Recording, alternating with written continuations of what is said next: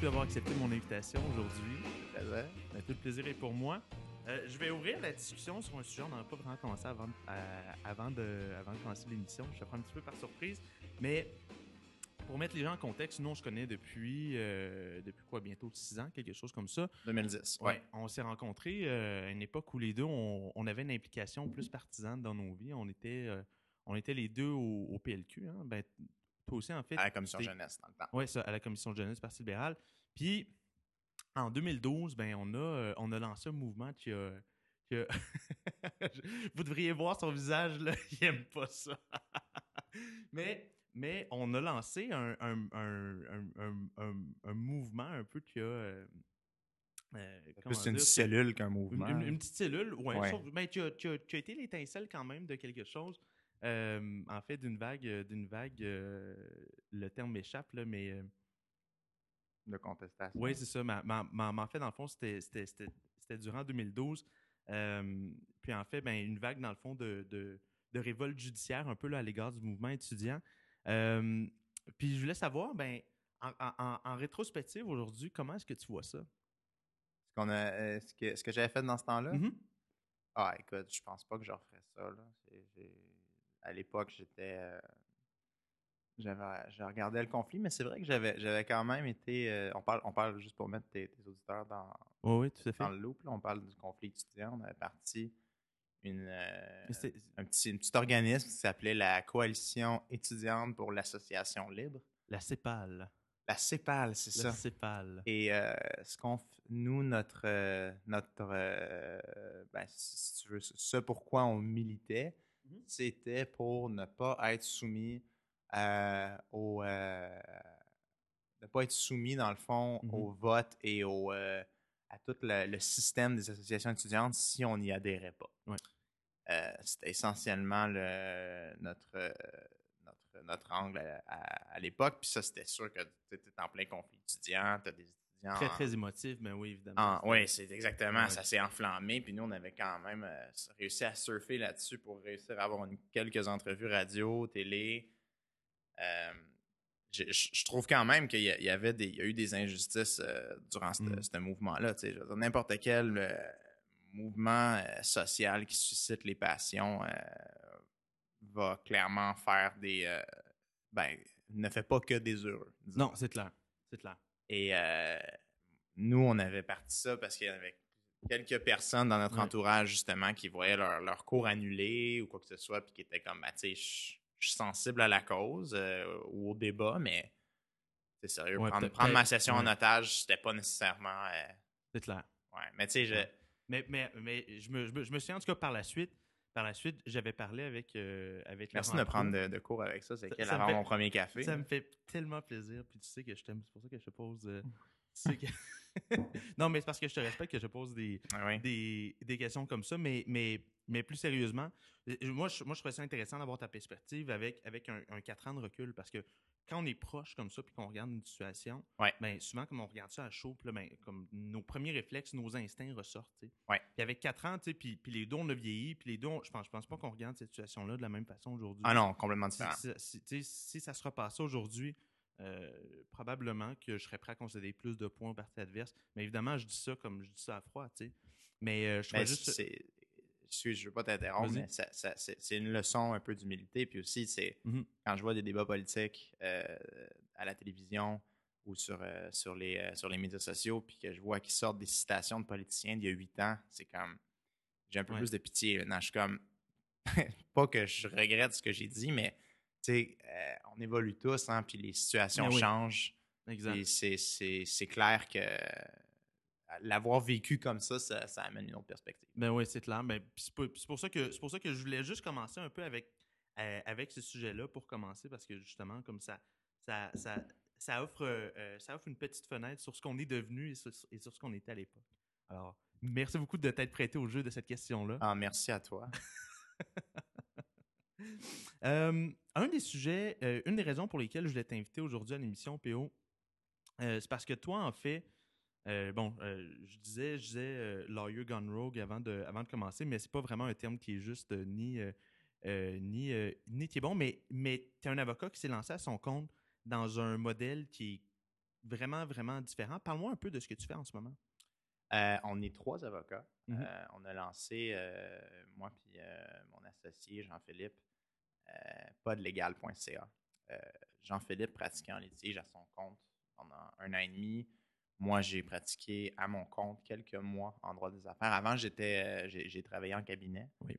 euh, juridique plus traditionnel. Euh, Puis j'ai, j'ai- je suis parti à mon compte euh, un peu par accident.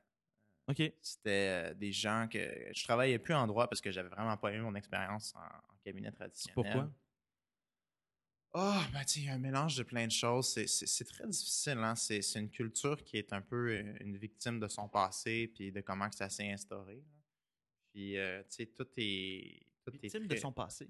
ben, de- de- de- de- d'où est-ce qu'elle vient? là, C'est ce que je veux dire, c'est euh, comme si il y a un legacy. Ouais. Je cherche le mot en français. Euh, C'est ça que je voulais un, dire. un héritage? Ouais, si tu veux. Puis Mhm. c'est- c'est très difficile à changer. Puis c'est- dans le contexte actuel, Mhm. surtout avec euh, notre génération, tu sais, qui, qui a été éduquée à se faire dire que tu sais, c'est bon de poser des questions, puis de, de remettre en question, puis de proposer des choses différentes. Pas que, pas que le système, pas que les, les cabinets juridiques empêchent de faire ça, mais quand tu commences ta carrière, euh, puis t'es t'es excité, tu te dis, wow, je Des peux. euh, opportunités, je peux. ben oui, je peux, je peux à contribuer et changer, tout. ben oui. C'est, ben, moi, l'expérience que j'ai eue, puis c'est pas pareil pour tout le monde, mais mon expérience à moi, c'est que je sentais pas que j'avais vraiment ça à portée de main. Euh, je sentais qu'il fallait que je fasse mes heures, puis que Ouais. je fasse mes preuves. Pay your dues, là. Pay your dues, exactement. Mhm. Puis euh, moi, moi, personnellement, j'avais aucun plaisir à faire ça. J'aimais pas ça. J'aimais pas, je trouvais pas que ça valait assez la peine pour ce qui venait ensuite. Je Ouais. regardais que- où ça pourrait me mener, mettons, de éventuellement un jour peut-être devenir associé dans, dans un cabinet d'avocats euh, actuel, euh, dans leur forme plus traditionnelle. Ça non plus, moi personnellement, c'était pas, euh, c'était pas un mode de vie qui. euh, c'est un mode de vie que quand Ouais. j'étais en fac de droit, je croyais qu'il était comme le mode de vie de rêve. Tu regardes Suits, puis là, tu dis, ah, c'est de glamour, Ben oui, c'est cool. Mais oui, ben oui, j'ai- Mais, mais, mais, mais je veux dire, si on regarde, puis pour mettre les gens en contexte, parce que tu sais, tu m'en parles, puis on, puis on se connaît depuis longtemps, fait que je sais exactement de quoi tu parles, mais pour mettre Ouais. les gens qui écoutent l'émission, puis qui sont pas nécessairement familiers avec le monde juridique, quand, quand tu parles d'héritage, tu fais référence à quoi exactement?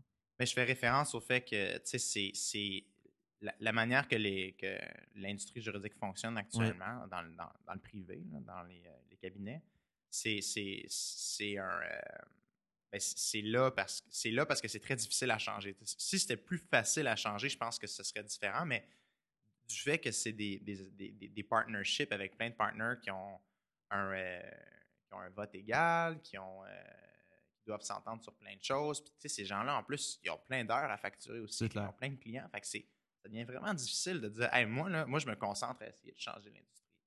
C'est vraiment tough, là. C'est vraiment tough. Et après ça, il faut que tu convainques les clients que cette nouvelle manière de faire là, c'est la bonne. Fait c'est très. Ce que je veux dire, en fait, c'est, un petit peu prisonnier de la tradition. Oui. C'est ça, que je, c'est ça que je voulais dire. C'est ouais, c'est- c'est- c'est peut-être un milieu qui, qui se trouve être très conservateur de par Extrêmement. extrêmement conservateur. Oui, mais c'est aussi quelque chose que, tu sais, je veux dire, les, les- les clients, euh, le client d'un, d'un avocat euh, ou d'une avocate ne veut pas nécessairement euh, avoir quelqu'un de trop flyé, tu sais. C'est quand même comme ton avocat, fait que tu veux qu'il soit comme terre à terre, groundé, puis qu'il dise les C'est choses ça. telles qu'elles sont. Fait que c'est déjà, en plus, pas nécessairement le terrain le, le plus fertile à vouloir essayer de tout changer, là, tu sais. Casser, euh, faut que tu y euh, ailles- casser le moule. Faut que tu sais ça. Donc, si tu veux euh, changer, je pense que c'est pas une industrie dans laquelle tu peux pas le faire. Mais je pense qu'il faut que tu y ailles euh, par pas, étapes. Exactement. Par. Par incrément, c'est ça.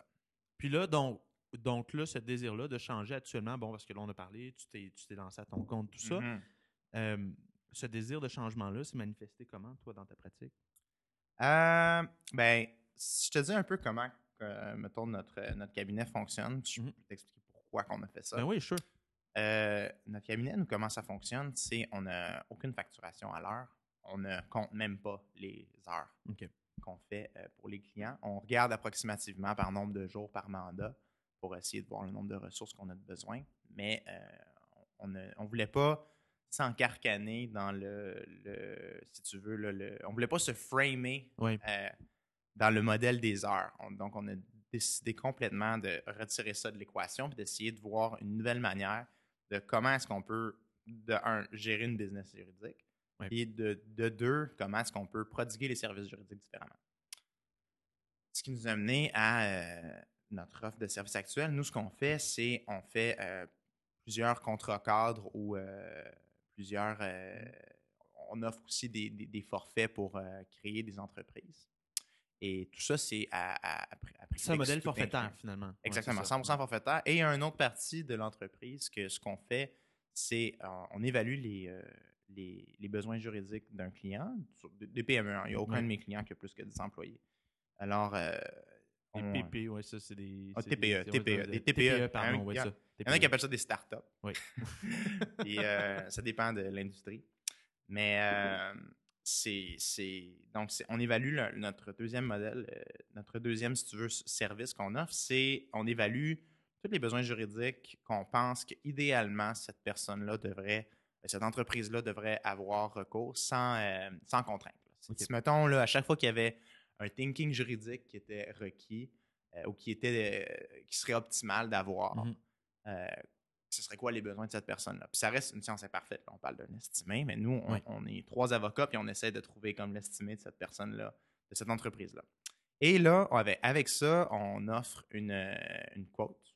Je cherche le mot. Une, euh, une soumission? Une soumission. Oui, mais c'est en fait, c'est un montant mensuel Oui. que- qu'on s'engage avec le client pour une certaine période de temps à offrir Mhm. et que euh, à chaque mois, tant qu'il tant qu'il paie ce montant forfaitaire-là, euh, il peut nous appeler pour tout le support juridique à ses opérations euh, sans limite. On n'a pas de. Nous, ce qu'on voulait vraiment faire, c'était de faire en sorte que le client n'ait Mais- plus peur de décrocher le téléphone Pour et que le, ouais, puis que le, le meter se mette à tourner de l'autre bord. Non, mais c'est- clair. Non, mais des fois, tu, tu sais, tu ris, mais des fois, les gens, les gens viennent me voir à mon bureau, puis ils me disent euh, Hey, j'ai une petite question. euh, on- Puis Là, Ah, là, je dis, ben oui, puis euh, ça va me coûter 400$. piastres, Ben, c'est ça. Avec là, je, Ah oui. dis, je dis Ben oui, rentre, assis-toi. Puis là, le client me dit Ah non, non, non, mais là, je veux pas que ça me coûte. quelque- Je dis Non, non, écoute, je vais te faire, avant de te charger quoi que ce soit, je vais te faire signer quelque chose, je vais t'expliquer, puis ça va être tout inclus. Ça, les clients sont pas habitués. Euh, ils commencent à en avoir. Je suis pas le seul à, à offrir de ça, mais c'est pas la norme. Mhm. Alors, euh, ce qui est dommage de ça, c'est qu'il y a plein de gens qui gagneraient à avoir des services juridiques qui n'en ont pas. Probablement. surtout Ben oui, des- ben non, mais, non, mais effectivement, parce qu'ils ont peur, parce que parce qu'ils regardent, ils regardent le modèle, ils, ils regardent pardon le modèle actuel des grosses boîtes en droit, puis là tu dis bon ben ou, ou même des plus petites là, qui vont te biler à l'heure, puis là, tu te dis bon ben j'ai aucune idée où ça s'en va, je sais pas combien parce que les gens connaissent pas ça. Tu sais, moi j'ai besoin d'embaucher un avocat, euh, on va dire euh, pour pour des questions de euh, on va dire pour des questions de copyright, par exemple, pour le podcast. Ouais. Mais j'ai aucune idée, moi, combien de temps ça va prendre à régler. Euh, j'ai puis en termes de coût, là, tu dis, ouais, OK, j'ai pas envie de mettre 4000 pièces là-dessus tout de suite. Ou, ou, ou, ou- encore de dire, ça peut monter jusqu'à 10 000 si j'en ai besoin. Euh, si on veut que la job soit bien faite. Je pense, je pense que, je pense que là où vous venez combler quelque chose, c'est dans, dans l'espèce de côté imprévisible. Vous offrez une, une police d'assurance à un certain point, juridique finalement. Ben, Euh, je l'appellerais pas comme ça. Ouais. C'est pas, pas une police d'assurance, mais je vois ce que tu veux dire. Euh, parce qu'on n'est pas là, euh, on n'est pas là juste s'il y a un problème, tu sais. Ouais. On est vraiment, on est vraiment plus toujours dans le background, euh, Mhm. là pour le client. C'est, je pense que tu as bien identifié le, le- besoin qu'on cherchait à combler. C'était que les clients demeuraient dans une incertitude par Mhm. rapport au prix qui, les, qui le- les décourageait d'avoir recours à des services. Et aussi, les clients euh, préféraient tolérer euh, Une, une forme d'incertitude. Une forme d'incertitude juridique Ouais, ouais, que- ouais. de prendre le risque d'avoir une facture qu'ils ne peuvent pas savoir Ouais. d'avance à 100% combien elle va coûter. Clair. Donc, nous, c'était vraiment, c'est vraiment tout, le, tout notre modèle d'affaires était basé pour répondre à ces deux choses-là. Puis la réception, ça ressemble à quoi actuellement? Ah, écoute, euh, je, je suis capable d'en vivre. Euh, donc, j'imagine que ça va bien. C'est vrai. Puis on, puis, puis on notera d'ailleurs que tu nous reçois aujourd'hui euh, dans tes bureaux. Alors, Hmm. quand même, c'est un, c'est un testament à ça. Ben un- oui. c'est un- témoignage à l'égard de ça. Exactement. On va rien te charger, t'inquiète. Ah ben, Sauf le café. Sauf le- c'est bon, c'est bon, je vais sortir mon, euh, je vais sortir mon change.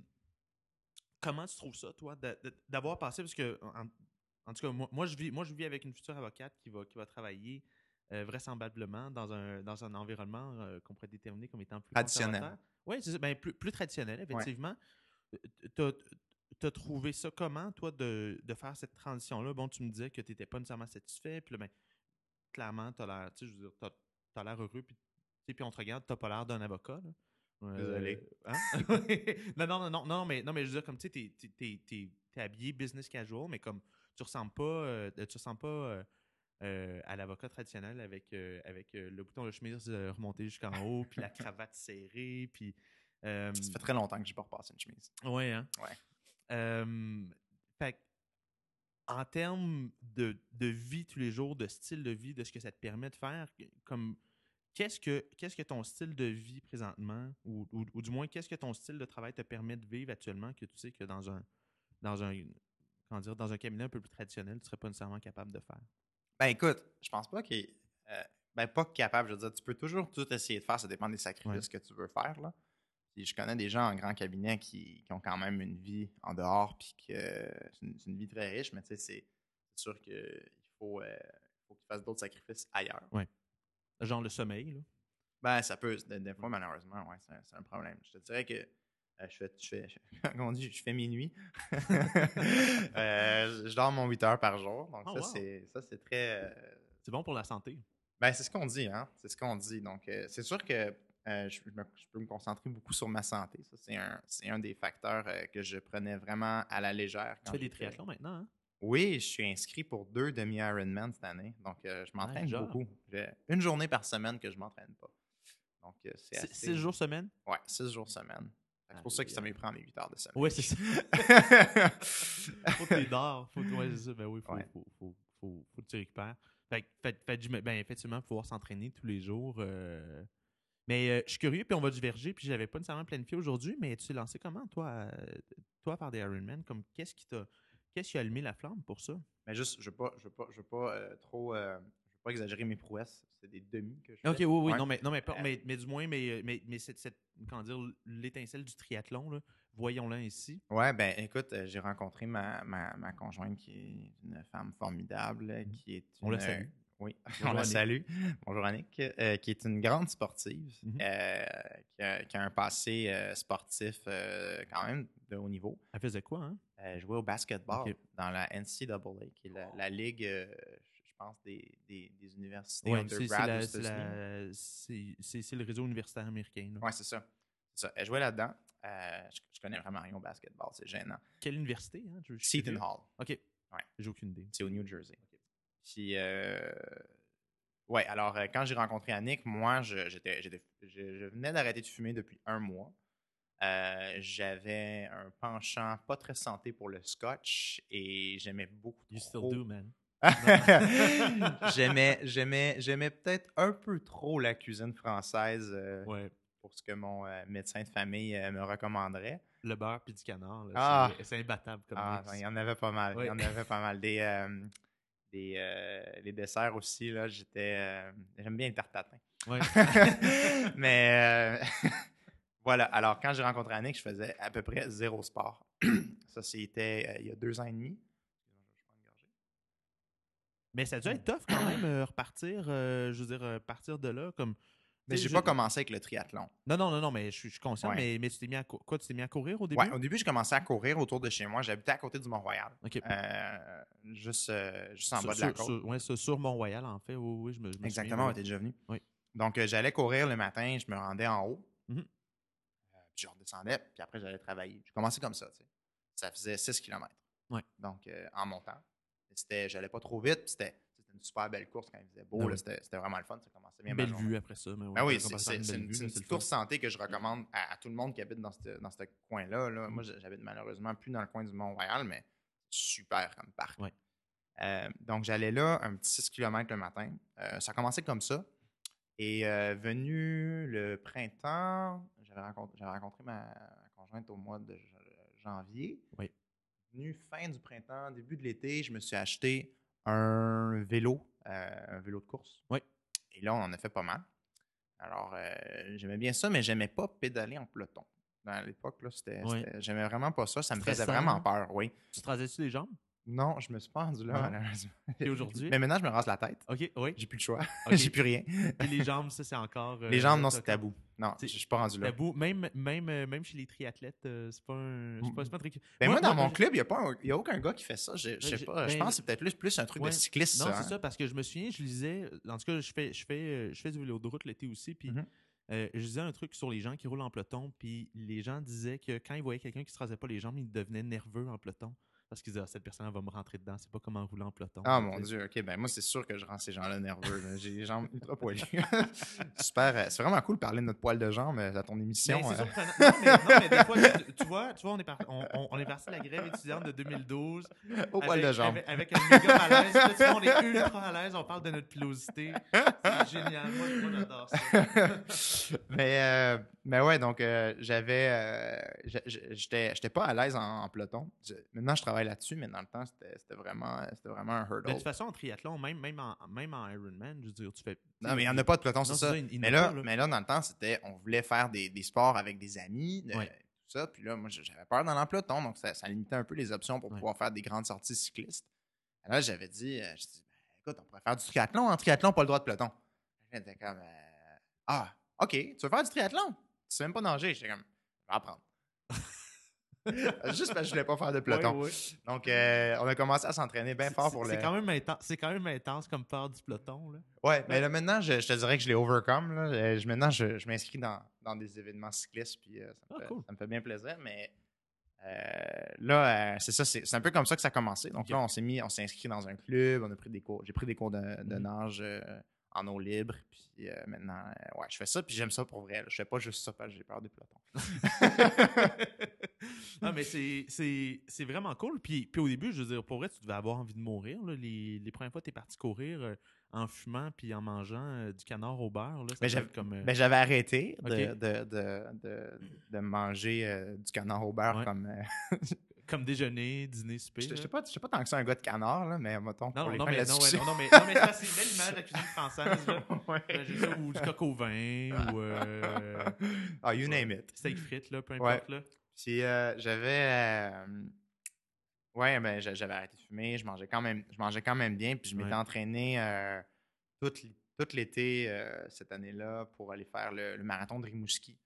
Euh, en, Tu l'as euh, fait, oui, c'est vrai, hein, tu l'as ouais. fait, oui. en octobre 2014. Ça, c'était super. C'est vraiment, un- vraiment un beau parcours là, sur le bord de l'eau à Rimouski. Beaucoup de personnes qui ont fait des marathons m'ont dit que c'est vraiment difficile. Comme à la fin, là, apparemment, comme les, les 10 derniers kilomètres, c'est un des trucs les plus durs qu'ils ont fait. Est-ce que c'est.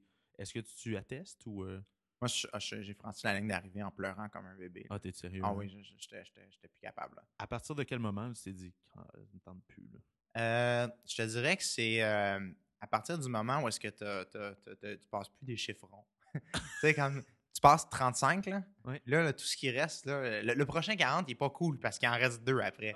Fait que c'est pas vraiment comme un Ouais. changement de dizaine ou changement de, Ouais. de, de 5. Donc, euh, rendu Puis à là, 35. puis, fait, là, fait, là, fait là, tu pleurais en faisant ça. Puis là, toi, tu t'es dit, faudrait que je fasse un 180 km de vélo de plus, puis 3 km de nage pour Attends, être je- satisfait. ça, c'est full Ironman. Ça, Oui, ça Non, non, mais, non, non, mais, non, mais j'imagine que c'est ce que tu vises, toi, à moyen terme? Euh, oui, j'aimerais ça essayer. J'aimerais ça essayer. Si, si la santé le permet, parce que je te dirais que c'est très difficile euh, sur, euh, sur les articulations là, de, de courir La course, ouais, la course après avoir fait tout ça. Ouais, la course Ouais. particulièrement, moi, c'est vraiment. J'adore la course. C'est mon sport préféré en bas de 21 km. En haut de 21, c'est. Mais, mais, j'imagine une question de génétique aussi à un certain point. Tu sais, comme, Ah oui, c'est sûr. Tu sais, tu avoir, tu avoir des gens qui sont faits pour courir des 100 mètres. Il y a un, il y a un gars avec qui j'étais dans un cours. euh, il, était, il était sur Team Canada Junior d'athlétisme. Puis, je- puis là, aujourd'hui, il a 28 ans, fait qu'il se ressemble plus. Mais tu sais, tu voyais à l'époque, la fibre musculaire, c'est la fibre type 2 là, qui appelle là, des gros muscles là, énormes. puis il courait le 100 mètres en genre 10 secondes. Il rasait ses jambes. Hein? Est-ce qu'il rasait ses jambes? Euh, une- J'ai pas vu. Il faut- faudrait que je zoome un peu sur les photos. Je poserai la question. Mais non, c'est ça. Mais, mais tu vois, comme, comme lui, il y avait un corps fait pour ça. Ah oui, moi, je suis pas un sprinter du tout. J'ai vraiment Mm. pas. euh, j'ai vraiment pas de morphologie euh, puis euh, un physique euh, qui me permet. Tu peux t'habiller chez Zara, toi. Euh, je- Ouais. I guess. Ouais. non, non, non, mais, non, mais là, comme, comme, comme, comme t'as une shape un peu plus à l'européenne. Comme, comme moi, chez Zara, ça marchera pas. là. Ah non, t'aimes pas ça, non, ça? Écoute, écoute, je, me, je me suis acheté des pantalons euh, grandeur. Moi, je porte euh, entre 34 et 36. Je me suis acheté des 36, puis les cuisses sont fait quasiment exploser, les, euh, Ah, les pantalons. Fait que c'est comme, fait que c'est pas fait pour moi. C'est comme, un euh, sprinter. Ouais, ou autre chose. Je suis peut-être un bœuf, là, on pourrait voir ça de même. là, Ouais, comme, euh, comme, ouais, c'est ça.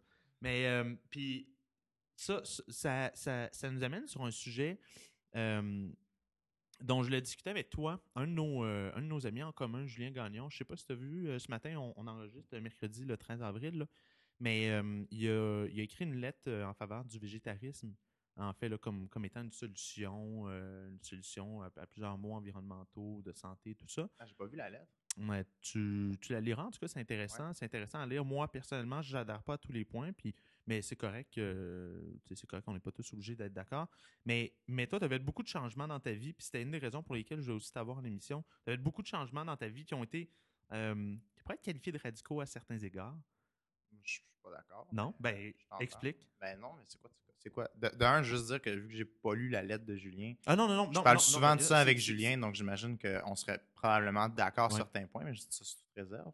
Mais c'est quoi que C'est tu- une transition. Ben, ben, plutôt, en fait, c'est une transition. Là, c'est pas nécessairement une référence. euh, euh, mais plutôt, ce que je voulais dire, en fait, c'est que c'était une référence, par exemple, au fait que c'est acheter la poudre de protéines faite à base, par exemple, d'insectes. Oui, mais c'est. Non, mais, euh, je sais que c'est hors du commun, Oui, oui, oui, mais, mais c'est pas euh, de, de là à dire que c'est. OK, ben. Oui, je, je peux comprendre que ça Mm. suscite la controverse, puis ça le fait, là, parce que quand je parle au monde que je, que je prends Ben, tu ça. vois, fait, fait, fait, finalement, t'es un radical. Ah! Écoute, euh, OK, euh, guilty as charged. mais, OK, oui. Non, non, mais, non mais, mais plutôt, en fait, que je voulais faire avec toi aujourd'hui, c'est comme, comme parlons un peu des, des, des changements que tu as faits, puis des motivations qui sont, qui sont derrière ces changements-là. Tu sais, je- comme, comme je ne veux pas te qualifier de radical, là, mais mon point, tu sais, c'est plus de dire, c'est- c'est c'est quand, même- c'est quand même une approche que peu de gens, euh, que peu de gens sont prêts à faire. tu sais. Fait, fait- fait, c'est plus dans ce sens-là. C'est plus dans ce sens-là que c'est radical. tu sais, Non, je pas, comprends. euh, Mais juste un petit disclaimer, la, Oui. la, la- la poudre de criquet, ça goûte pas aussi mauvais que ça en a l'air. Je vous recommande fortement de la l'essayer. poudre de criquet. En fait, c'est des. c'est des, c'est des euh, le, le mot français, c'est des grillons, oh, euh, comme dans Jiminy Grillon. hein. Quand vous mangez un grillon, vous mangez Jiminy Grillon. ça peut changer votre interprétation des Oh. contes de Disney. Euh, c'est des grillons oui. grillés, Oui. pulvérisés en poudre. Donc, euh, on voit pas. Ça, ça arrive, c'est une poudre brune. Et euh, tu peux en mettre dans des, dans des recettes. Tu peux en, tu peux en C'est mettre dans des c'est à quel moment, toi, tu t'es dit, moi, je veux manger ça? Euh, en fait, il y a un ami qui est, qui est très impliqué dans. qui est très intéressé par toute cette industrie-là qui m'en a parlé puis qui m'en a donné un sac. OK. Il m'a dit Tiens, PO, parce qu'il savait que j'étais. j'aimais bien euh, la, la nutrition, euh, je vais pas dire alternative, là, Non, mais non, je non, veux non, dire, non, euh, mais, non, mais je veux dire, comme tu fais- sensible à ces- Oui, tout à fait. parce que- Tu fais beaucoup attention à ta santé. Ouais. Ouais. Juste pour mettre en, en contexte, une, des ra- une des raisons pourquoi le- les protéines venant de, de grillons, c'est- c'est c'est- c'est très, euh, ben, c'est très louangé ces temps-ci, Mhm, c'est mhm. que c'est une source de protéines beaucoup plus durable que certaines sources animales autres qu'on consomme. Comme la whey, par exemple. Ou, euh, Ouais, mais parce que ce qui vient, mettons, mettons c'est ce qui vient de la viande rouge. Oui. euh, je crois que ça prenait, puis là, il faudrait que je confirme les chiffres, là, mais je pense que ça prend euh, 6000 gallons d'eau faire une livre de viande rouge et ça prend un gallon d'eau pour faire une livre de protéines de criquet. Si on était, euh, si on était en mesure, parce que je. C'est quand même je- majeur. Ouais, non, non, tout à fait. Non, non, non, c'est énorme. Mais euh, je suis, je suis curieux de connaître tes motivations. Supposons qu'on était capable, il y a, il y a- il y a des gens, en, en fait, qui travaillent pr- euh, présentement à cloner la viande rouge, c'est ce qui utiliserait beaucoup moins d'eau, beaucoup moins de produits. Toi, toi en fait, est-ce que est-ce que c'est avant tout une question de santé ou c'est une question, euh, c'est une question d'éthique euh, environnementale? Juste savoir ce que tu dis, cloner la viande rouge, ça veut dire qu'il ferait, des, il ferait de la viande à partir de clones ou il créerait de la viande rouge sans faire d'animal? Il créerait de la viande rouge sans faire d'animal. OK. Mais ça dépend. Moi, j'ai, j'ai- je veux dire, si, s'il arrive à, à faire un, un- un procédé qui, qui arrive à montrer que Oui. c'est pas mauvais pour la santé, là, Mhm. Pas, à la, pas avec euh, l'approche GMO qu'on teste sur la population. Puis, Un petit peu de Roundup, là. Non, non, c'est- non. Juste un Euh, petit peu. Mais euh, s'ils arrivaient à, à- à faire ça, je sais pas, je sais pas si ça prendrait moins de ressources que l'élevage. Parce que le problème de, de l'élevage, euh, puis tu sais, ça m'arrive parfois de, man- de manger de la viande. Je suis pas un. je t'ai déjà vu manger un burger. Bah oui, écoute, je, t'ai déjà invité à en manger un chez moi, Ben je pense. Mais euh, les, la quantité de la quantité de ressources que ça prend, Ouais. euh, c'est juste pas scalable à la planète Terre. Si on se met à tout manger de la diète américaine sur Terre, euh, C'est clair, il va y avoir un problème. c'est sûr. tu sais. Puis tout indique en ce moment que c'est la diète que- qui commence à gagner les cœurs de bien des gens dans bien des pays en voie de développement. Et euh, c'est c'est un problème, là, tu sais. C'est- Ben, peut-être sûr- que le changement, ce serait ici qu'il faudrait le faire. D'abord, puis euh, Ben, c'est sûr que c'est pas dans tous les pays, en tous les cas, qu'on peut avoir euh, des espaces euh, des espaces destinés au bœuf, euh, comme on en a au Canada et aux États-Unis. Ça, c'est clair, clair, mais a- pas- ben, c'est parce qu'il n'y a pas juste ça aussi. Il y a le fait que le ce qui donne à manger, ce qui donne à manger à ce bœuf-là Ouais. vient pas nécessairement des États-Unis. Ben non. Il y a des gros problèmes de déforestation en ce moment pour faire pousser euh, des, des grains qui peuvent donner à manger au bœuf. Ouais. euh, pour que les Américains puissent avoir leur bœuf à chaque semaine.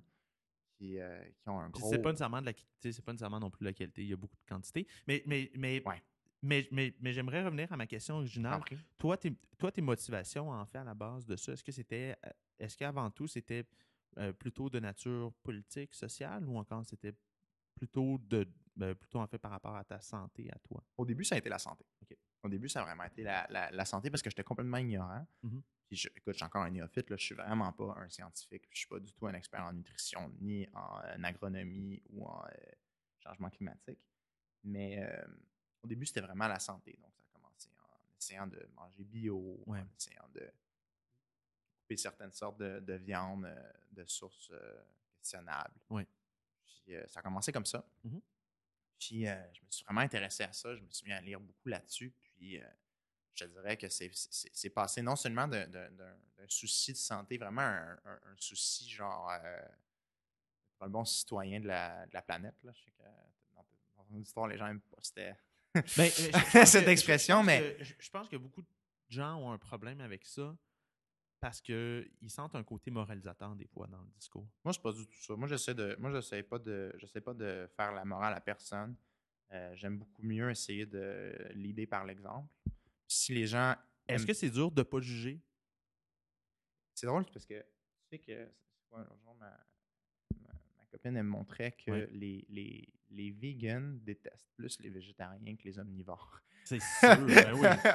C'est c'est Euh, des impurs, là, non, c'est ça. Mais, mais je trouvais ça, je trouve ça vraiment dommage parce que c'est des gens qui sont, d'après moi, Plus proches, en tout cas, de leur valeur. ben, ça dépend parce que tu peux être un végétarien qui mange juste des produits importés. Mais, mais, mais, mais ton exemple là, me fait penser un peu aux gens, les- aux, aux gens de l'extrême gauche. Les gens d'extrême de- gauche étaient généralement plus comme des socialistes soft que des gens de droite.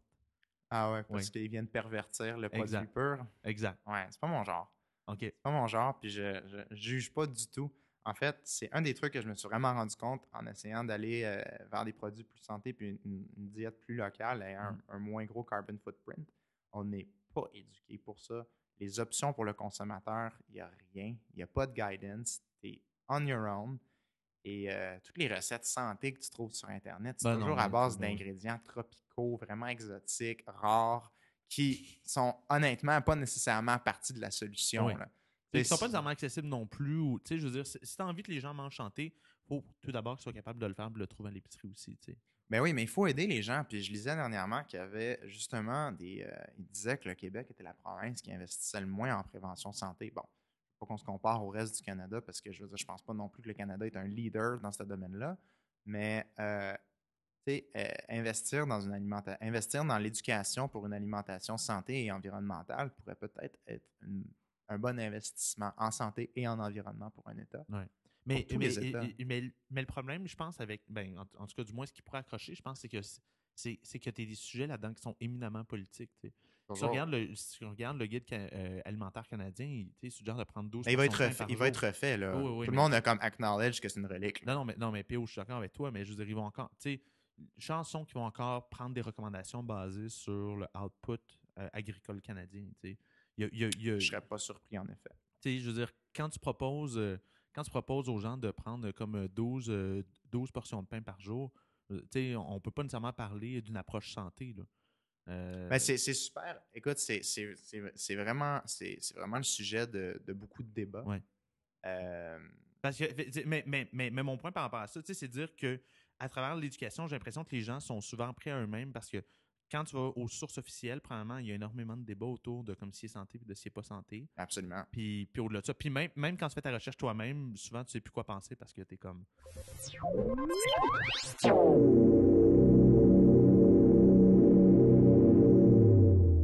Bon.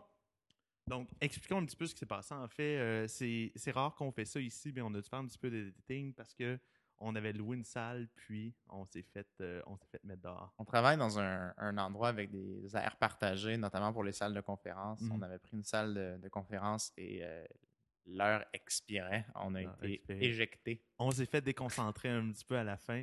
donc, euh, donc, pour revenir en fait à ce qu'on disait, en fait, c'est ça, on disait que c'est bien beau vouloir, vouloir faire de l'éducation, mais encore faut-il, faut, une, des problématiques premières par rapport à ça, c'est notamment comme la, qualité de l'information que tu es capable d'aller chercher. Ah, c'est clair, puis c'est super politique, hein, parce que, comme tu disais, c'est certain qu'il va y avoir de l'influence euh, qui va être autre que, disons, scientifique. Sûr. Euh, sur la réforme du guide alimentaire canadien. Je veux dire, je, leur, accorde, je leur accorde le bénéfice du doute jusqu'à temps qu'on voit ce qui en sort. Oui peut-être qu'ils vont sortir quelque chose de, vraiment bien puis qui va être euh, qui va être approuvé par les, euh, leaders de l'industrie, mais peut-être pas. Et euh, c'est puis, encore là, il y a toujours il y a toujours la controverse, peu importe. Peu importe de quel côté tu te je veux dire, tu vas, tu vas avoir des gens qui vont être comme pro-protéines animales, qui vont dire, ah ben, c'est, c'est, dépendamment de la qualité, ça peut être très, très bon pour l'homme, par exemple. Mais en tant que tel, j'ai pas, moi, de problème avec la protéine animale. En fait, moi, je te dirais que vraiment, je pense que la santé, ça devrait être super important, c'est à mm-hmm. considérer. Il ne faut pas négliger l'environnement, ce faisant. Parce que souvent, quand tu lis des, blogs ou tu lis des, euh, des, livres de nutrition santé, mm-hmm. euh, les gens proposent. Ils proviennent de régions très, très éloignées. Oui, puis qui, euh, coûtent une fortune à amener ici, puis qui sont souvent aussi produits dans des conditions qu'on ne trouverait pas acceptables. Donc, il y a aussi un aspect social. C'est un petit peu tripartite. Là. il y a un aspect social, environnemental et santé à, ce qu'on mange. Mais d'un, point de vue environnemental, moi, je me souviens, j'ai lu un, en tout cas un extrait de recherche il y a quelques années, euh, notamment sur la consommation locale. Puis, personnellement, moi, je tente de le faire, mais, pour, mais pas pour des raisons environnementales, avant tout pour des raisons de fraîcheur et de qualité des aliments qu'on est capable d'aller chercher. Mais d'un point de vue environnemental, une des choses que la personne disait, c'est que même, même si, par exemple, ta fraise vient de moins loin, ben non, on, ne prendra peut-être pas les fraises, c'est peut-être pas le meilleur exemple parce que les fraises du Québec sont pas mal meilleures que les fraises de la Californie, même l'été, juste, juste, juste d'un point de vue de goût et de fraîcheur. Mais, mais supposons, prenons un aliment X, OK, qui vient de, on va dire, à l'intérieur de 150 km de là où tu habites. Ben, à cause des économies d'échelle que tu obtiens par unité, là, au niveau de la pollution par unité de ton aliment, tu vas, tu, vas aller chercher, tu es mieux de manger la nourriture qui est importée de l'autre bout du monde que de nourriture locale. C'est un point intéressant que tu lèves. Il ne faut pas être dogmatique. En mm. fait, il ne faut pas penser que parce que c'est local, c'est bien. Il ne faut pas penser parce que parce que c'est importé que c'est mal. En fait, il faudrait pouvoir avoir un moyen d'avoir l'information sur euh, la qualité du produit, sa provenance, son impact environnemental à chaque fois qu'on magasine. Comme ça, les gens pourraient faire une décision. Et on fait ça comment? Hein? Puis on, puis, on, puis on serait capable d'arriver là comment, euh, ah, selon toi? Pas, je prétends pas avoir la solution. Il y a plusieurs solutions imparfaites qui sont plus grassroots, comme euh, l'étiquetage, euh, l'étiquetage fair trade, l'étiquetage bio, les B Corp. Ça, c'est toutes des, toutes des réponses mm-hmm. qui viennent de, particuliers, qui viennent de l'industrie, qui viennent d'entreprises qui essaient de se démarquer sous cet angle-là. Là, est-ce que si le gouvernement interviendrait pour essayer d'arriver à un résultat plus uniforme. Euh, je ne sais pas si on peut espérer ça. Au niveau de l'étiquetage, par exemple, je sais que ça a été un débat quand même dans, dans le monde de, de, l'alimentation, particulièrement au niveau des poissons. Je ne me trompe pas, comme il y, avait, il y avait eu, euh, il y avait eu, ben, en tout cas, on, on, peut peut-être pas parler de scandale, mais une certaine controverse où est-ce que des gens, par exemple, achetaient du poisson, euh, par exemple, un saumon, puis finalement, on finit, on finit par réaliser que c'est de la truite ou que c'est un autre poisson qui ressemble à du saumon, mais pas au courant de, ce, de, ce, de cet mhm. épisode-là. Il va toujours avoir des malfaiteurs, des gens qui vont, qui vont, qui vont vouloir. Induire en erreur. Ben oui, oui, donc tu peux pas. n'auras pas de protection à 100% contre ça. C'est sûr. Sauf que si, on prend, mettons, la, présomption que la plupart des commerçants sont de bonne foi, mhm. euh, et qu'on leur impose un étiquetage qui donne une information plus transparente aux consommateurs, je crois que les consommateurs veulent faire le bon choix. Oui. Mais ils n'ont pas l'information pour le faire. Donc en ce moment, euh, ils sont pris au dépourvu, Mhm. puis ils vont avec euh, ils vont avec ce qu'il y a de disponible. Oui. Même s'il y avait cet étiquetage-là, ce serait probablement encore imparfait, mais en ce moment, c'est plus qu'imparfait. C'est un peu le néant. C'est c'est quoi ton, euh, quoi ton opinion toi, sur, les, sur les organismes gé- génétiquement modifiés, les OGM? Euh, moi, personnellement, j'en mange pas. Ça coûte cher quand même, par exemple? très cher. Ouais. Euh, mais il y a peut-être aussi la question d'économie d'échelle qui fait que c'est plus cher. Ouais. Euh, j'ai. euh, comme, ça- ouais. comme je je- comme je disais en, en début d'émission, je ne suis Ouais. pas agronome, d'accord? Mhm. Je suis un- je suis un- je suis un néophyte dans la question. Je, je pratique le droit des affaires, donc euh, je donne Mhm. aucun avis sur la nutrition. c'est vraiment, je partage juste mon hobby. Oui. De, ce que, de ma compréhension, c'est en plus, c'est les OGM produisent même pas un plus gros yield, comme on dit. euh, je sais pas c'est quoi l'expression, mais n'ont pas un plus gros rendement Oui. que les. euh,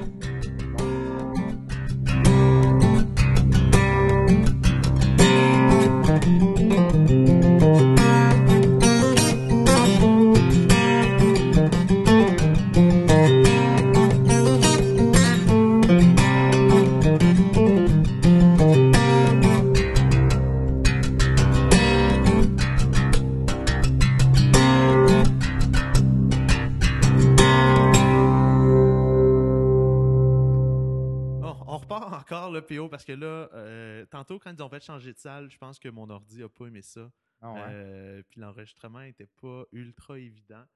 Euh, il va y avoir beaucoup de transitions aujourd'hui. Il y a des belles transitions musicales. là. Je- ils, vont, ils, vont, ils vont être obligés de me faire euh, puiser dans mon euh, La playlist dans ma d'ascenseur. playlist d'ascenseur. Donc, ben écoute, pour, pour se relancer sur le sujet, en fait, j'ai envie de te laisser aller. Ben, ce que je, juste si je peux comme un peu boucler la boucle là-dessus, Oui. c'est ça, c'est que euh, je trouve ça très difficile. J'ai essayé de, de- comme je te disais, d'avoir euh, de faire des choix alimentaires qui minimisent euh, l'impact environnemental, Mhm. social, Oui. ou du moins que je puisse m'informer sur la provenance des aliments parce que ça, a, ça a un impact sur l'économie mondiale. Oui. Très important ce qu'on mange. Et il y a la santé aussi. Essayer de considérer les trois en même temps, c'est comme c'est comme c'est la, Sainte Trinité, là, quasiment. Là. Ben, si tu, tu pourrais ouais, faire des, des blagues là-dessus, mais euh, c'est vraiment, les trois aspects que moi Ouais. j'essaye euh, de considérer. Puis si on pouvait avoir un système qui aiderait les consommateurs à avoir très rapidement euh, l'information nécessaire à faire un Pour choix éclairé en ouais. fonction de ces trois variables-là. Il y a peut-être d'autres variables aussi, là. C'est juste ces trois-là. euh, je pense que ce serait, ce serait vraiment un, un grand pas en avant. Je pense que la société, tout le monde gagnerait. Non, mais, de toute façon, de toute façon, plus d'informations, c'est rare qu'on y parle. Ben, c'est ça. Moi, je ne suis pas en train de te dire qu'il faut empêcher euh, quoi que ce soit. Mhm. Je crois que ça ne marcherait peut-être pas vraiment d'un point de vue politique. Ce ne serait pas réaliste de vouloir euh, forcer les gens dans une direction. Je pense qu'on est mieux de les nudger en leur donnant l'information qu'eux vont vouloir euh, De utiliser pour faire leur choix. Ouais. Donc, si- s'il y a des OGM, puis que les, puis, mais que c'est marqué sur les OGM que ça en est, C'est quoi le plus gros problème, selon toi, avec les OGM actuellement? Euh, du, du- du- du moins, toi, c'est quoi qui t'a convaincu de cesser de manger euh, de la nourriture qui, euh, dont, dont la base, ben, en, ou en tout cas, du moins, dont, dont, dont le processus est basé sur, sur les OGM? ben, c'est le manque de recherche sur les impacts. En fait, c'est une aversion au risque?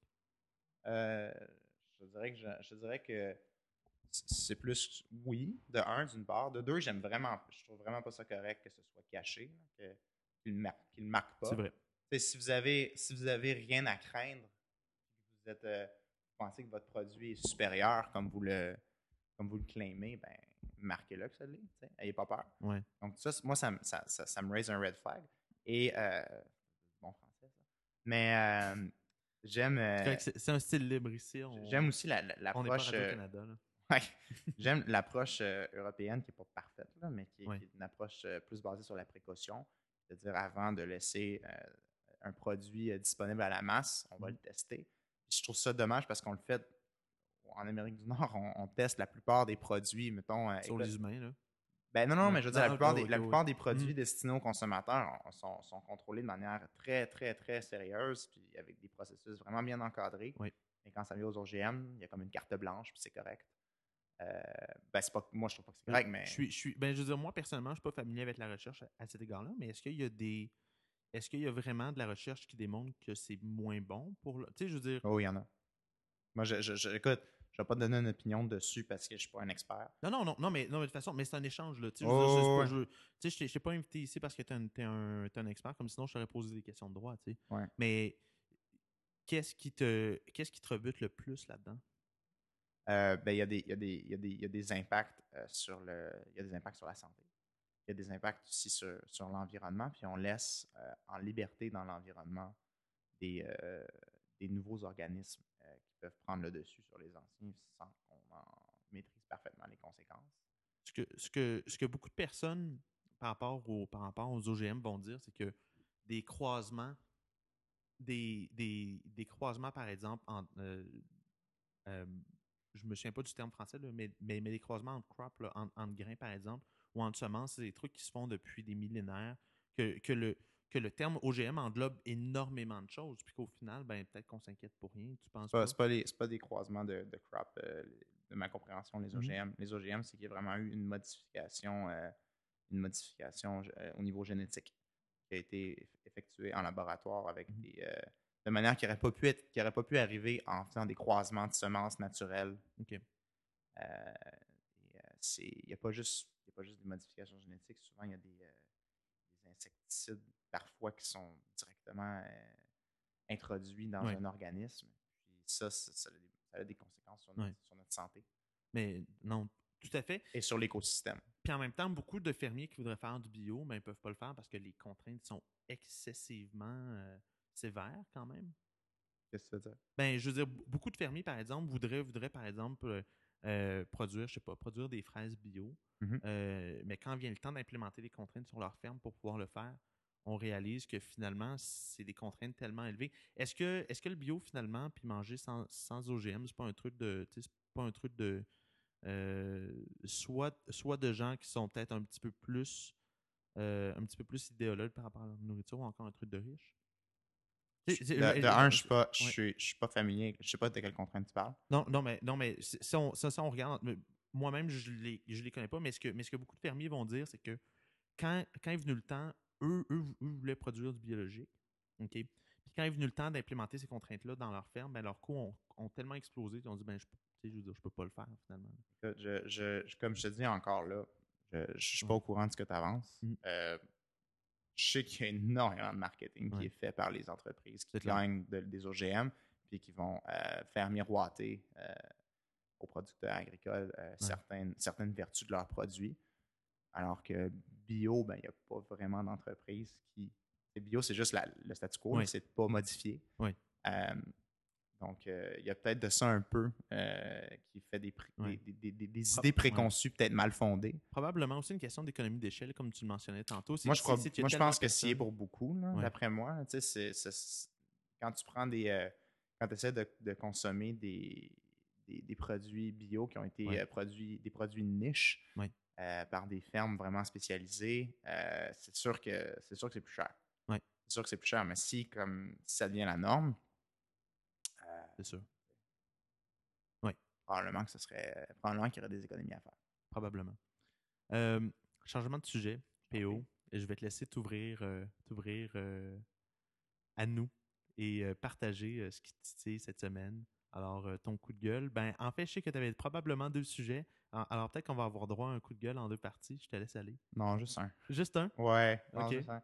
Ouais, ben c'est. Je je suis pas exactement certain de comprendre ton principe du coup de gueule, mais l'idée, c'est que je te dise quelque chose qui me gosse en général. Ouais, exact. Ben, c'est ça. Je veux dire, comme. C'est mon comme, rant, euh, là, Ben, non, personnel. mais regarde, ok, je vais, je, vais, je, vais, je vais te donner un exemple. La semaine dernière, euh, Julien Bro euh, m'a dit, euh, plutôt m'a parlé des lavabos qu'il trouvait très peu modernes et qu'il trouvait qu'en comparaison, par exemple, à ce qui se fait en Asie, on est comme à des millénaires de, de ce qui se fait. Puis lui, ça l'écœurait. OK? Ok. V'là- v'là Ok. deux semaines, j'ai eu Vincent Geloso euh, qui m'a parlé euh, euh, des préjugés à l'égard, à l'égard, par exemple, des immigrants musulmans. Puis lui, puis lui ça, le, ça lui levait le peu de cheveux qui lui reste sur la tête, il est comme toi. Ah, je suis d'accord, cheveu. je suis d'accord avec lui. C'est ça. J'ai la même coupe de cheveux. C'est ça, exactement. Alors, alors c'est ça. Donc, donc, le but, en fait, c'est c'est comme si le segment thérapeutique de, de l'émission pour l'invité. après euh, après t'avoir jabé un petit peu, ben là, euh, je te laisse. euh, Parfait. Ben, sans, euh, euh, euh, je trouve ça, euh, sans, sans tomber dans quelque chose d'aussi fondamental que ce que Vincent a soulevé, je vais rester dans le mondain. Ah, c'est correct. ben Mais on s'en parle-tu de la carte opus? que tu peux recharger en achetant du hardware des années 80 à la maison. Euh, C'est c'est comme, comme un Nintendo 64, faut que tu souffles dedans. en fait, j'ai testé le Nintendo, il est plus avancé. Oui. Je, je- je- je trouve que les, les prouesses de mon N60, même de mon Super Nintendo, sont plus avancées que ce système-là. Non, mais c'est quoi, tu sais? Aller acheter la carte seulement le premier du mois pour avoir la passe du mois. Si tu l'achètes le 10, il te reste juste 20 jours sur ta passe Ouais. pour le même prix. Non, 30 jours? Non, non, non, non, non, non, pas du tout. tu achètes la passe, euh, t'achètes une passe de semaine, le vendredi, elle expire dans deux jours. non, mais c'est, ils ont basé, ils sont, ils ont une approche tellement calendrier, alors que, et partout dans le monde, tu vas seulement sur Internet, tu Ouais. t'achètes pour 30 jours de crédit, avec une passe de 30 jours, pas Ouais. une passe du mois d'avril, Oui. mais bien une passe de 30 jours. Et c'est, un non-sens. là. T'arrives le premier du mois au métro, puis tu fais la file, mon gars, pour l'enfer. ah, c'est n'importe quoi. Là, c'est comme. Comment avez-vous pensé? Avez-vous pensé? Est-ce qu'il y a quelqu'un qui prend le métro qui a pris, qui, qui- qui a pensé à ce projet ou c'est juste des gens en voiture qui l'ont imaginé? là? Faudrait voir, en fait, où est-ce que les bureaux de la STM sont. Moi, je suis sûr que ça a beaucoup à y voir. C'est probablement comme juste à côté de Laval. Il faut que tu te rendes là en char parce que sinon. euh, je sais Non. pas. Je sais pas où est-ce qu'ils sont, mais écoute, ça, ça serait pas surprenant, mais c'est. Mais vrai. mais- mais c'est un truc éminemment bureaucratique. Ça, c'est ça, c'est bon, ben là, ça va être une semaine. Fait là, le début de la semaine, c'est le lundi. Puis la fin de la semaine, c'est dimanche. Puis là, ben, à partir du lundi, ça te prend une autre passe de la semaine. Puis là, comme clairement, t'as quelqu'un en meeting, genre comme toi, tu tu as levé sa main, puis là, je dis, ça n'a pas d'allure ce que vous êtes en train de faire, là, les boys. Là. Puis là, finalement, puis là, puis là, ils ont dit, ouais, mais là, ce serait trop compliqué revenir en arrière, ce serait trop long. Écoute, écoute. euh, Il y, a des- il y a des villes Ouais. un peu plus bureaucratiques que Montréal, mettons Londres, tu sais. Supposons. Supposons, tu sais, comme. Ou Paris. Ouais. Mais je, je connais l'exemple de Londres Oui. qui a une carte que quand tu achètes une passe de un mois, elle est bonne pour 30 jours à compter du jour de l'achat. Non, mais c'est juste ça, là. Juste ce petit changement-là. En plus, il y a beaucoup d'expertise technologique à Montréal. Peut-être qu'on pourrait Oui. puiser là-dedans, créer de l'emploi pour essayer de, de moderniser ce système-là. Mais c'est c'est une honte, là. C'est ridicule. C'est ridicule. C'en est, c'en- est gênant. Mais imagine, imagine l'image de la ville, OK, d'un couple, euh, on va dire un, un couple de Londoniens qui arrive à Montréal. Oui. Ils, ils veulent passer leurs vacances à Montréal. On sont le fun, on a réussi à leur vendre la Viennent, ville. viennent ici un mois, puis ils arrivent le Ouais. 15 Ils juillet. arrivent le 15 juillet, puis là, ils achètent leur passe. Là, deux semaines plus tard, ils arrivent, ils prennent le métro. Ça marche plus. C'est comme. C'est d'une Tu viens de briser le charme. Ah, ben, La magie ben, est. Probablement, ça s'est déjà fait un petit peu avant, là, mais ça, c'est peut-être juste mon côté cynique. Là. Quand, ils ont, quand, ils ont, quand, ils ont, euh, quand ils ont mis le pied dans un nid de poule, euh, euh, puis, les- puis que, puis que leur genou a accroché en ressortant. tu sais, peut-être Ah, que chaque ville, a- chaque ville a ses problèmes. Ouais, non, ça fait, ça fait Mm. partie du charme aussi, mais Oui. non, ça, tout à fait. Moi, c'est un coup de gueule. euh, c'est un coup de gueule auquel j'adhère euh, complètement. Ah, je suis contente de, de l'entendre parce que sérieusement, c'est c'est un non-sens. Ouais, c'est vrai. Mais Ça, ça peut être changé demain. Ouais, pour, pour vrai, oui. Puis je me, je me, je me souviens, tu sais, je, je me souviens, l'exemple d'une semaine, moi, c'est exactement ça. Comme c'était un samedi, puis je l'ai pris pour une semaine parce que comme c'était à la fin du mois, tu sais, puis je voulais pas sais, je je, je voulais pas acheter une passe de 10 jours non plus. Je me suis dit, bon, ben une semaine, ça va être parfait, tu sais. Puis là, j'arrive le lundi, puis ma passe à 30$ piastres que j'ai utilisée comme deux fois, comme est finie. Je capotais. Hey, pu prendre un taxi à ce prix-là. Ben, c'est ça, ou Uber, mais là, non, ça, c'est ça, c'est politiquement Ah, incorrect. non, non, fais pas ça. tu penses pas d'Uber euh, rapidement? Ah, écoute, euh, je trouve que c'est je trouve c'est un débat qui est, à mon goût, euh, peut-être pas nécessairement aussi bien géré qu'il pourrait l'être. là. Je pense qu'un petit peu plus de proactivité. euh, Est-ce que euh, pour, euh, pour boucler la boucle, là, oui, tu sais, ce qui s'est passé en 2012, là, que le gouvernement a attendu excessivement longtemps avant d'intervenir, oui. euh, puis ils ont laissé ça déborder. Oui. Est-ce que est-ce que c'est la négociation à la sauce libérale qu'on voit actuellement? Je sais pas. Je sais vraiment pas. euh, puis je pense que c'est beaucoup plus gros que le Québec, Uber. Là. Non, non, non, non, non, non, non, tout à fait. Mais, mais d'un point de vue de négociation, tu faisais référence à ça tantôt. Ouais. Est-ce que est-ce qu'il y a un parallèle que ben je veux dire ça déborde beaucoup moins puis les les implications sont pas les mêmes, mais euh, est-ce que est-ce que le, le- est-ce qu'on est en train de revoir le même genre de laisser-faire qu'on a vu en 2012? Écoute, je pense pas que ce soit la sauce d'aucun parti. Je pense que c'est peut-être juste la réalité de la chose politique. que- Qu'un parti au lent. pouvoir veut pas reculer quand il est- ou veut pas nécessairement se faire dicter quoi faire. Ouais. Euh, veut assumer seul son mandat démocratique Mhm. puis euh, être réévalué aux quatre ans. Mais c'est pas comme ça que ça marche. La population ou n'importe quelle frange de la Puis il y a des population changements qui arrivent en cours de ben oui, il ben peut se prononcer et euh, il faut. c'est ça aussi une démocratie, il faut réagir. Euh, donc, je ne dirais pas que c'est la sauce d'aucun parti. je, je dirais juste que c'est très dommage parce qu'il y a des gens qui sont dans l'industrie du taxi qui ont payé des permis excessivement chers euh, en pensant que c'était les règles du jeu. Et finalement, il y a ce joueur-là qui arrive qui, qui est backé par des gens Par- très par des milliards. Ben oui, non, mais c'est des milliards, des milliards, des et milliards qui de peut se dollars. permettre certaines choses que d'autres pourraient pas. Tu sais, si toi puis moi, on part un compétiteur à Uber demain, je suis pas mal certain qu'ils vont nous fermer tout de suite. Ouais, ouais, puis on fait Parce- payer dans le processus aussi. là. Exactement, exactement. Mais eux euh, peuvent, le, peuvent se permettre de le faire. Ouais. Je sais pas, d'un point de vue légal, c'est super controversé. là. Mais euh, Mais ils peuvent se permettre en tout cas de payer des honoraires, de payer euh, des suspensions de permis, de payer les remorquages de voitures de leur, de leur il, semble, il semble avoir des ressources euh, illimitées.